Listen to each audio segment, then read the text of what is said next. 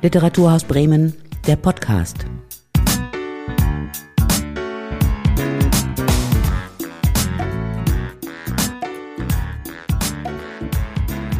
Hallo und herzlich willkommen zu dieser neuen Folge des Literaturhaus Podcasts.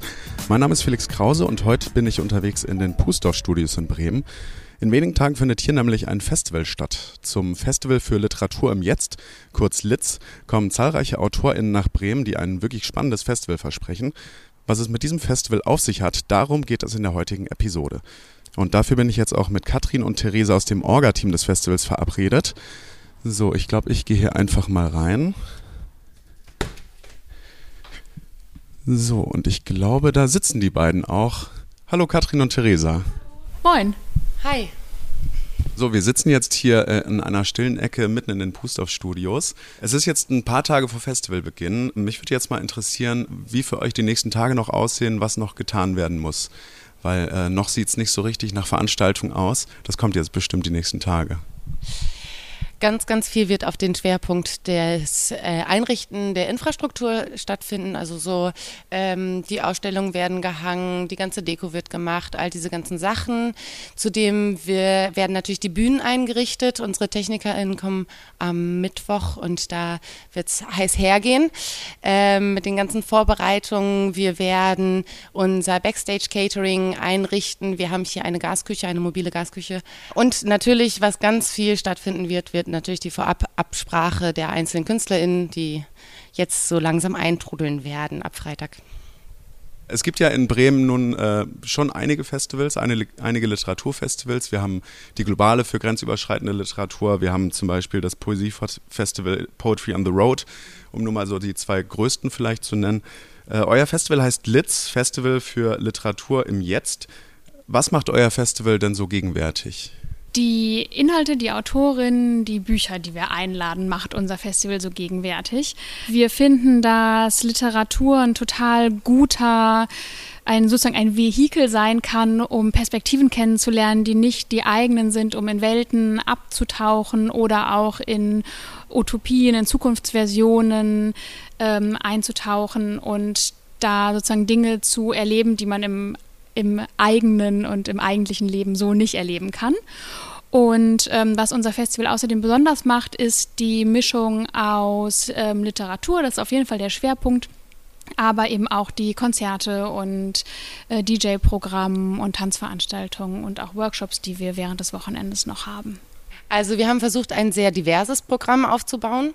Ähm, das heißt, wir haben uns ähm, beim Lesen, beim Künstlern raussuchen, darauf konzentriert, dass wir viele Sparten ansprechen, die gegebenenfalls auch unterrepräsentiert sind oder einige in unseren Augen sehr unterrepräsentiert sind, sowohl thematisch als auch personell und deswegen ähm, uns viel, viel, viel Gedanken zu genau dem gemacht. Ja, wenn ich das äh, vielleicht so ein bisschen expliziter mal rausstellen kann. Wenn ich das richtig gesehen habe, äh, treten ausschließlich Flinter-Artists auf.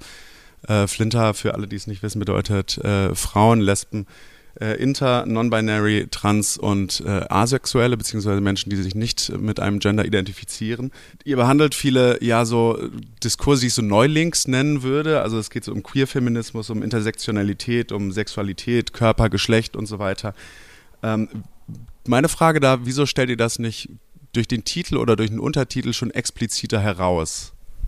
Ich finde das eine ganz spannende Frage. Und ja, da haben wir auch lange drüber geredet. Äh, sowohl gibt es einmal die Sichtbarmachung, also es sind, wie gerade schon gesagt, unterrepräsentierte Thematiken. Ähm, und auf der anderen Seite wollen wir aber, dass es auch eine Normalität ist. Also durch ähm, die Sichtbarmachung haben wir, wenn Menschen herkommen und sehen, wer auf der Bühne und drumherum ist, ähm, wird eine Sichtbarkeit deutlich.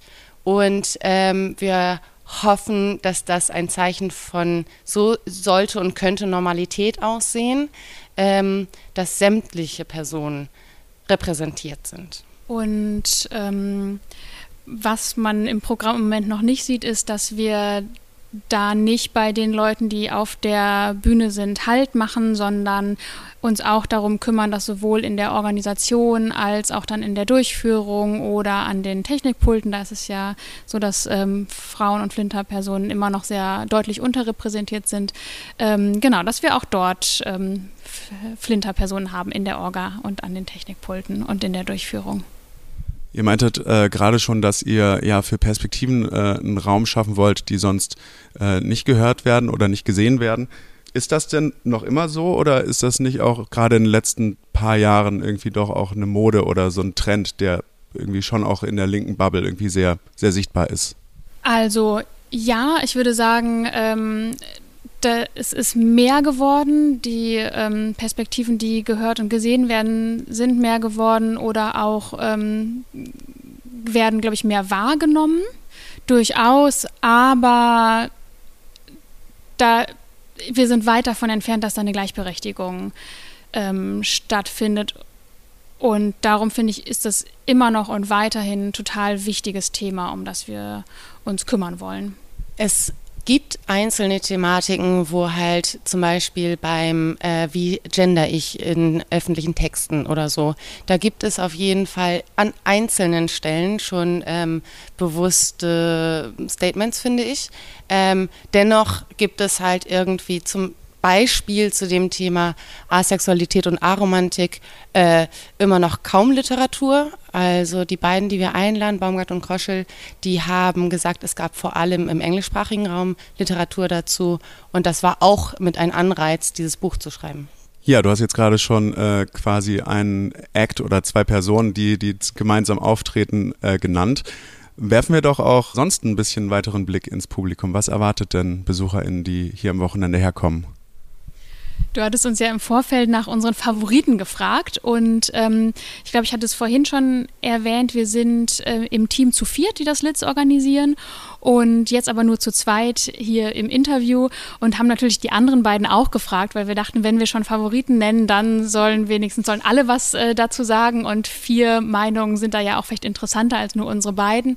Und tatsächlich war es aber so, dass wir gesagt haben, wir finden es super schwierig, ähm, da jetzt was Einzelnes rauszugreifen, weil uns ehrlicherweise das also sozusagen das Programm als Ganzes auch so gut gefällt und diese Mischung aus, ähm, das sind zum Teil Sachbücher, die wir eingeladen haben, zum Teil sind es Romane mit den Themen, die wir spannend finden, die ganz unterschiedlich sind. Ähm, dann gibt es Poesielesung. Dann haben wir Bremer Autorinnen eingeladen in diesem Format der Sofa-Lesung, was eher so Kurzlesungen sind, in eher so einem wie so Art Wohnzimmer-Kontext. Ähm, dann aber auch das Theaterspektakel Sheroes, dann die Workshops, die Konzerte, ähm, das DJ-Programm hinterher. Also auch sozusagen, okay, ich höre mir am Tag Lesung an. Lesung ist immer super viel Input. Und dann gibt es aber am Abend, am Freitag zum Beispiel noch eine Kneipe, wo man noch zusammensitzen kann und es vielleicht auch noch mal ein bisschen reflektieren kann, was habe ich gehört und, und was habe ich jetzt daraus mitgenommen und was habe ich vielleicht Spannendes erfahren. Ähm, genau, das wollten wir sozusagen auf jeden Fall einmal vorab schicken. Aber natürlich gibt es trotzdem einzelne Punkte, glaube ich, die jede von uns ähm, so besonders gerne mag. Dem würde ich mich völlig anschließen. Ähm also wenn ich allein auf den Freitag schaue, da äh, starten wir das ganze Festival mit Sharon Dudor Otto, ähm, die wir zum Glück kurzfristig noch dazu gewinnen konnten. Äh, dann es weiter mit äh, Tine Rahel Völker und ähm, Schwarzrund. Das sind drei unfassbar inspirierende und echt ähm, ja, ich finde sehr augenöffnende ähm, AutorInnen. Und ähm, genau, damit starten wir mit dem Freitag. Abgesehen davon, dass danach dann natürlich zwei großartige Konzerte sind. also am Samstag ähm, starten wir mit einer Lesung von Michaela Dudley. Da freuen wir uns total, dass wir sie mit ihrem Buch Race Relations da, ähm, dabei haben. Und ähm, genau, das, äh, es gibt ganz viele Lesungen, aber eine Lesung, die ich gerne noch ähm, hervorheben würde, ist die Lesung von Laura, die aus ihrem Buch Auf der Straße heißen wir anders ähm, liest. Sie wird auch, habe ich jetzt gesehen, in der Woche danach nochmal bei Bremen liest ähm, zu Gast sein. Und ähm, das Buch spielt zum Teil in Bremen. Da freuen wir uns total, dass sie jetzt bei uns ist. Und der Sonntag wird auch nochmal fantastisch. Wir eröffnen den Sonntag mit einer Lesung von Mirna Funk und ihrem aktuellen Buch von der Freiheit Frau zu sein. Das ist ein fantastisches Buch und ich glaube, die Lesung wird auch sehr schön. Sie war letztes Jahr mit ihrem damaligen Roman Zwischen Du und ich beim 13 Grad Festival und da hatten wir schon einen, ähm, genau, einen tollen, eine tolle Lesung zusammen. Und ähm, die letzte Lesung am Sonntag wird ähm, mit Hengame Jacobi Farah sein und ihrem Buch ähm, Ministerium der Träume. Und da ähm, ja, freuen wir uns auch total, dass wir sie zum Flitz einladen konnten und dass sie Zeit gefunden hat, dabei zu sein. Ja, gerade auf den Sonntag oder gerade Hengame ist ja auch wirklich ein prominenter Name. Äh, aber ihr habt ja eine tolle Balance gefunden zwischen auch lokalen KünstlerInnen äh, und ja, der Bremer Szene ein bisschen, aber auch schon äh, großen Namen im deutschsprachigen Raum einfach. Genau, also es war uns auf jeden Fall ein Anliegen, da so eine gute Mischung zu finden aus ähm, ja, sowohl ähm, Namen, die schon bekannt sind, ähm, als auch die Bremer Literaturszene mit einzuladen und ähm, dann aber auch ähm, Bücher und Personen einzuladen, die einfach inhaltlich super spannend sind, aber vielleicht noch nicht so bekannt, wie sie schon sein könnten. Ja, bei den äh, Lesungen kann ich mir jetzt einiges vorstellen. Äh, eine Sache im Programm, die müsst ihr mir vielleicht nochmal erklären. Äh, was verbirgt sich denn hinter der Ausstellung Poesie unterm Baum ohne Weihnachten? Das ähm, ist ein Projekt von einer, aus einer ähm, Schule hier in ähm, Woltmershausen. Und ähm, Don Kadimova, die mit den SchülerInnen dieses Projekt gemacht hat, ähm, ist auf uns zugekommen und hat uns angesprochen und sagt, das würde doch gut passen. Und dann haben wir gesagt, ja, auf jeden Fall. Und die hat mit den SchülerInnen Gedichte geschrieben und ähm, die sich mit dem Leben der SchülerInnen hier im Stadtteil auseinandersetzen. Und diese Texte, die werden jetzt bei uns ausgestellt und die ähm, Ausstellung wird auch, also wird das ganze Wochenende ähm, hängen, aber es wird eine Eröffnung geben am Samstag um 15.15 Uhr. .15. Dann werden auch nochmal Personen aus dem Projekt ein bisschen was dazu sagen. Und ähm, genau, die Ausstellung heißt ähm, Lyrik unterm Baum ohne Weihnachten und wird auch tatsächlich unter dem äh, Baum, den wir hier im Hof stehen haben, dort wird die Ausstellung sein. Ähm, zum Thema interaktiv. Ähm, alle Besuchenden haben auch die Möglichkeit, an einzelnen Workshops teilzunehmen. Wir haben zum Beispiel Marianne Gabe da. Das ist eine Feministin aus Oldenburg, die äh, seit Jahren selber schreibt und äh, das Lyriklabor als Workshop äh, anbietet, wo alle Leute, die Bock und Lust haben, selber ein wenig zu schreiben, äh, sehr niedrigschwellig auch daran teilnehmen können. Ähm, und was auch sehr spannend ist, wir haben Levje da, die ähm, wird den Samstag nämlich quasi dokumentieren ähm, in Form von Zeichnungen. Das ist auch, äh, also wir sind selber sehr gespannt, wie das aussehen wird und wie äh, das im Einzelnen konkret dann, äh, wie sie es dann im Konkreten umsetzt.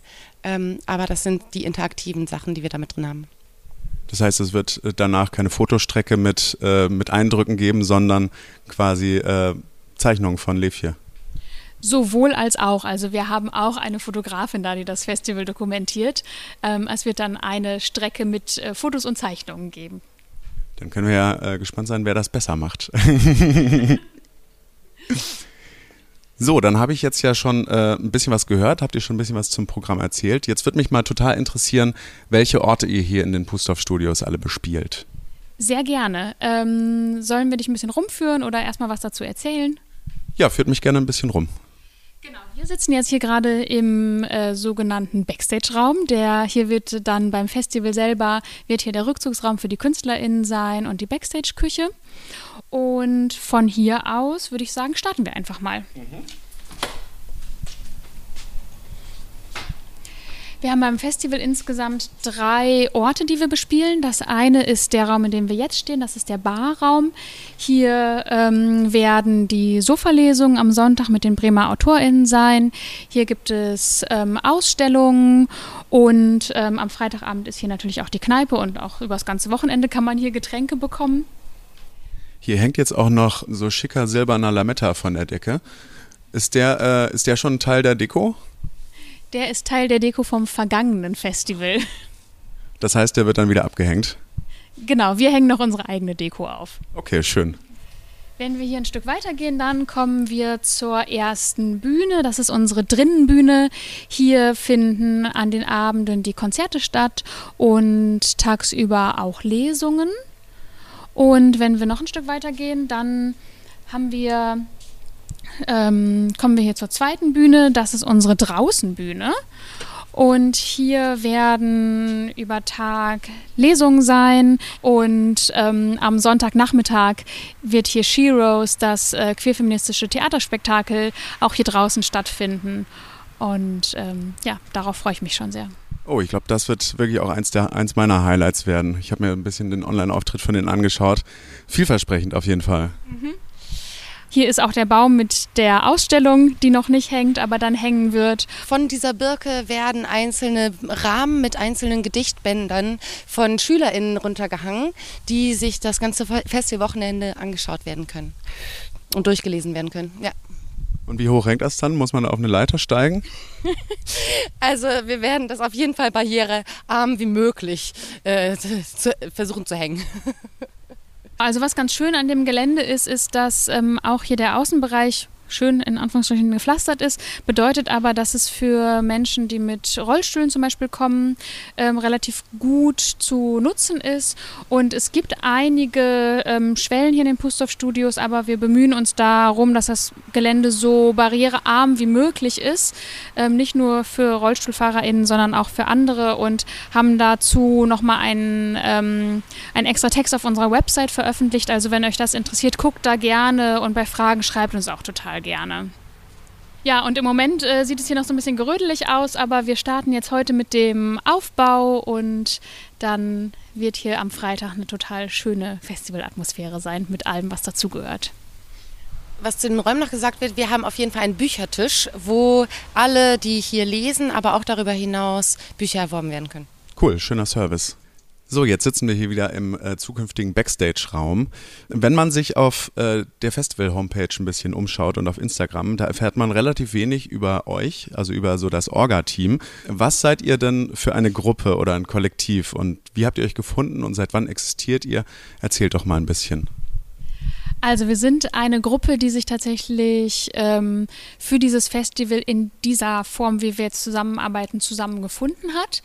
Ähm, initiiert habe ich die Idee, ich arbeite auch sonst in den Pustorf-Studios und ähm, hatte Lust, nicht nur einzelne Literaturveranstaltungen, also einzelne Lesungen zu machen, sondern ein ganzes Festival und habe dann überlegt, ähm, mit wem könnte ich das gut zusammen machen und habe dann Theresa und Tonja und Linda angesprochen, weil wir alle vier schon in anderen Kulturkontexten zusammengearbeitet haben.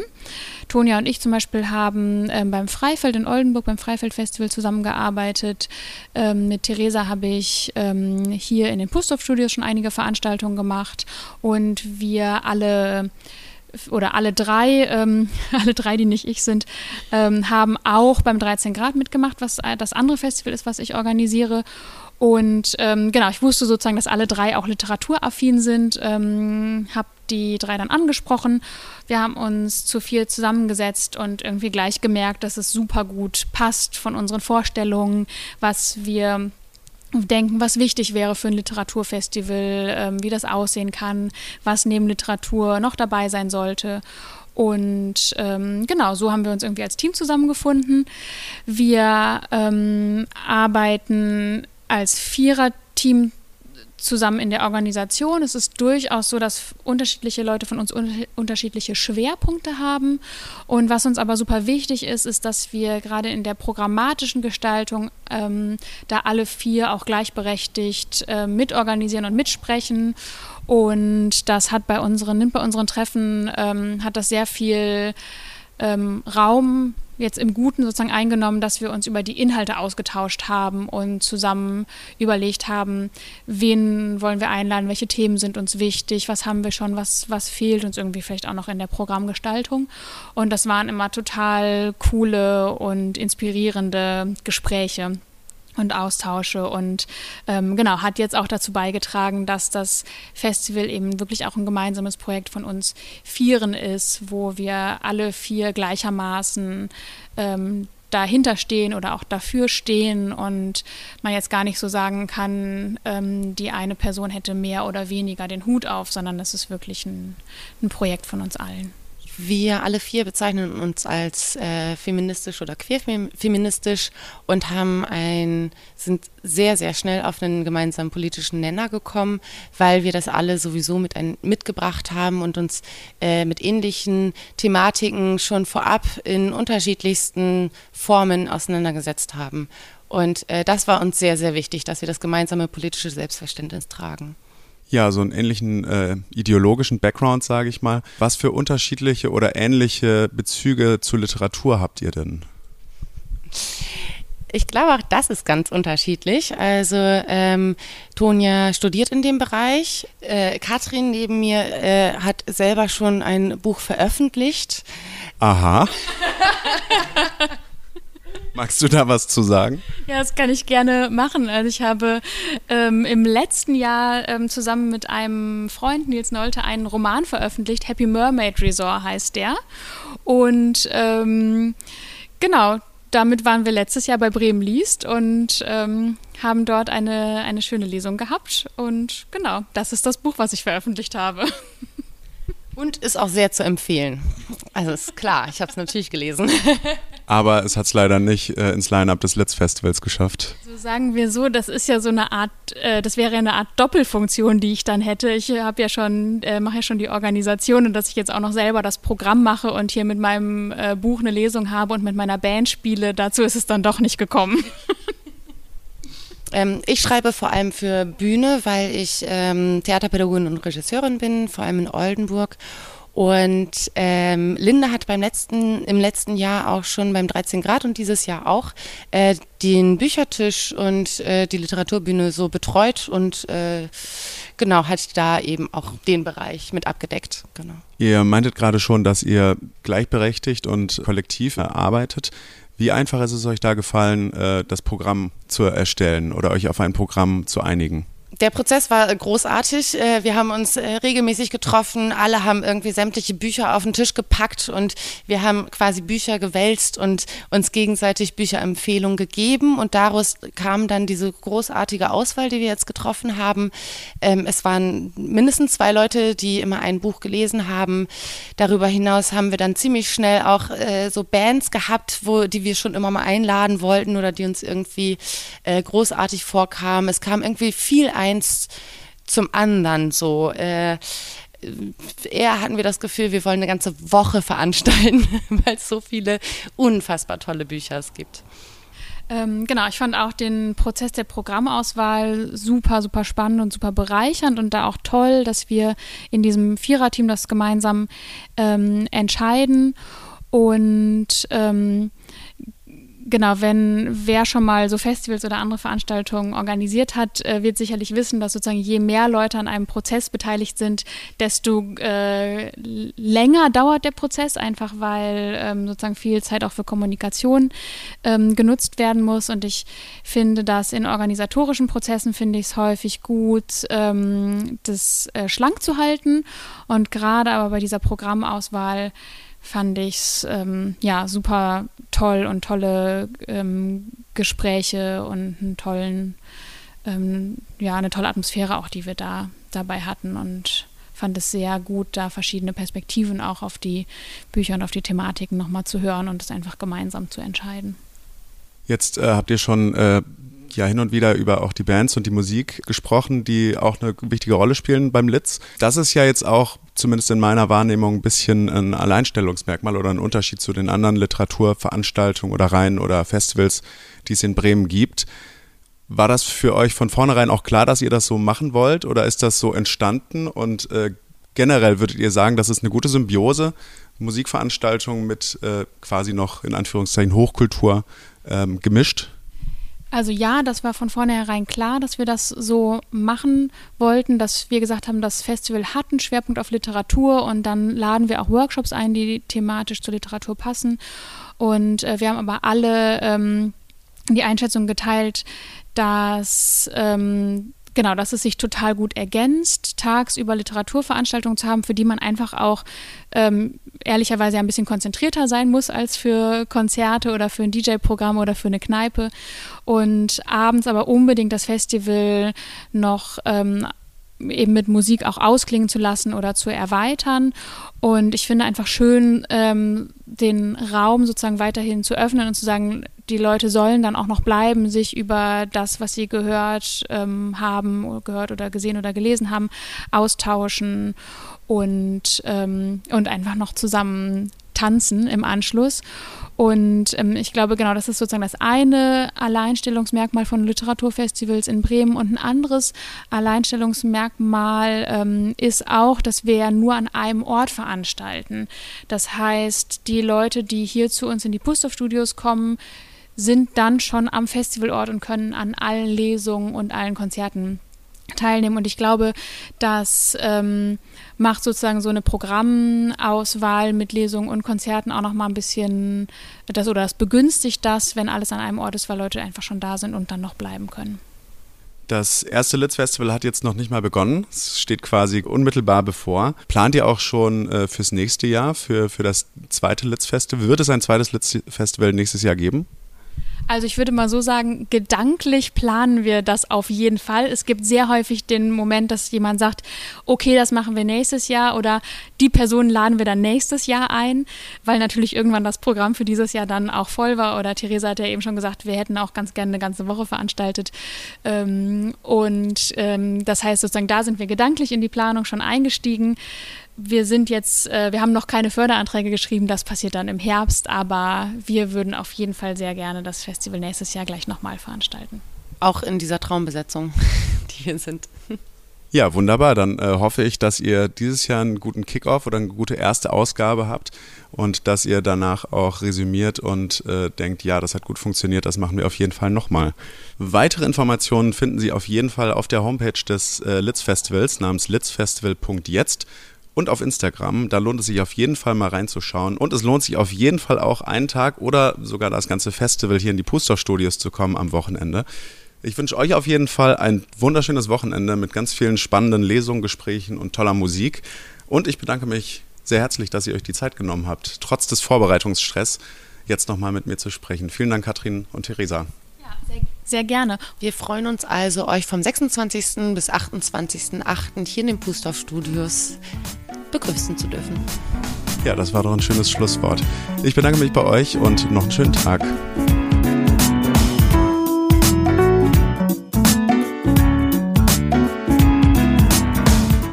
Das war Literaturhaus Bremen, der Podcast.